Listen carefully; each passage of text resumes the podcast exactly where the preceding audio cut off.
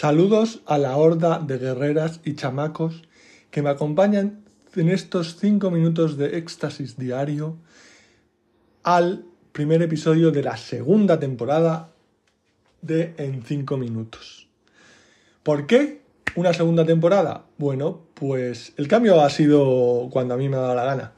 Eh, no van a tener 20 episodios si es que llego a, cumplir otros 20 episodios. Tendrán los, los que tengan que tener. Simplemente tenía 5 minutos extra de voluntad de, del querer y del poder y le he dado como un pequeño lavado de cara. ¡Novedades!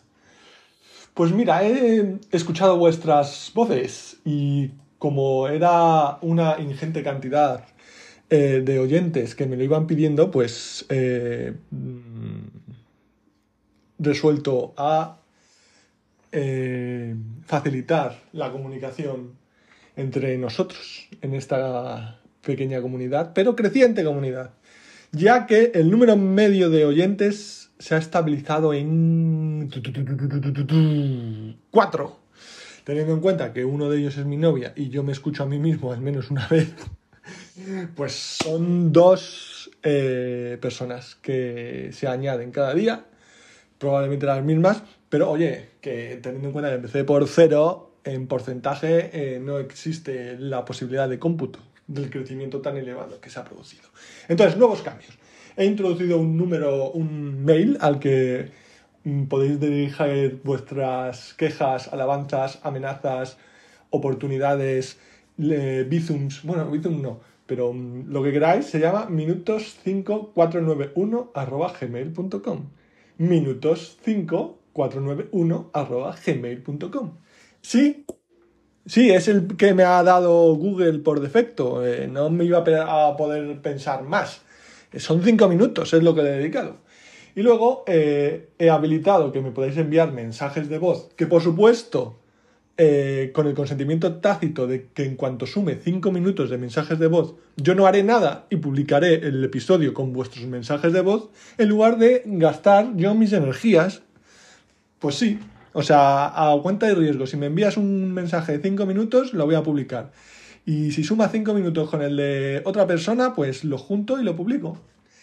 Siguiente cosa es que he cambiado el nombre del autor de Johnny Crunch, un antiguo nickname mío del trabajo, por el de Quinto Fabio Máximo Contactor, un desconocido o poco conocido general romano que era famoso por retrasar, por hacer procrastinar a sus enemigos. Cinco minutos más y me levanto. Entonces, eh, hasta ahora nadie de vosotros habéis contactado conmigo, no podíais, ahora podéis. Los que se han contactado conmigo son los de un famoso despacho de abogados, que eh, me estaban ofreciendo un servicio legal, que por supuesto no he rechazado. Simplemente he sido, soy tan tímido que en lugar de decir que no, he colgado. Y mira que siendo tímido, eh, pues por omisión eh, eh, ha, habido la oportunidad de cometer muchos delitos. Y, siendo también muy temperamental, por acción, he tenido oportunidad de cometer muchos delitos. Que armas no me han faltado nunca.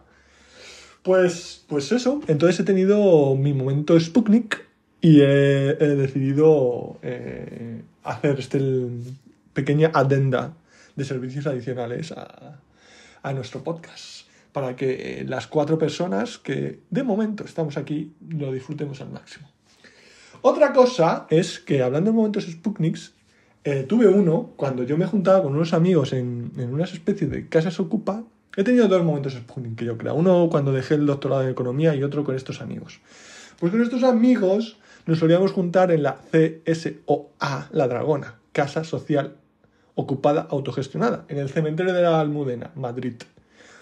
¿Qué pasó? Que un día estuve viendo su biblioteca porque me encantan los libros y me dice el tío que la está montando esto aquí los libros que nos regalan, estos los que vamos a cuando ayudamos a los niños a estudiar y estos los que vamos a enviar a unas bibliotecas, los que hay que restaurar, etcétera. Y le digo, oye, ¿y, el suelo? ¿Por qué tienes las baldosas ahí? Todavía no has puesto el suelo. Has puesto primero las estanterías y los libros y no has puesto el suelo.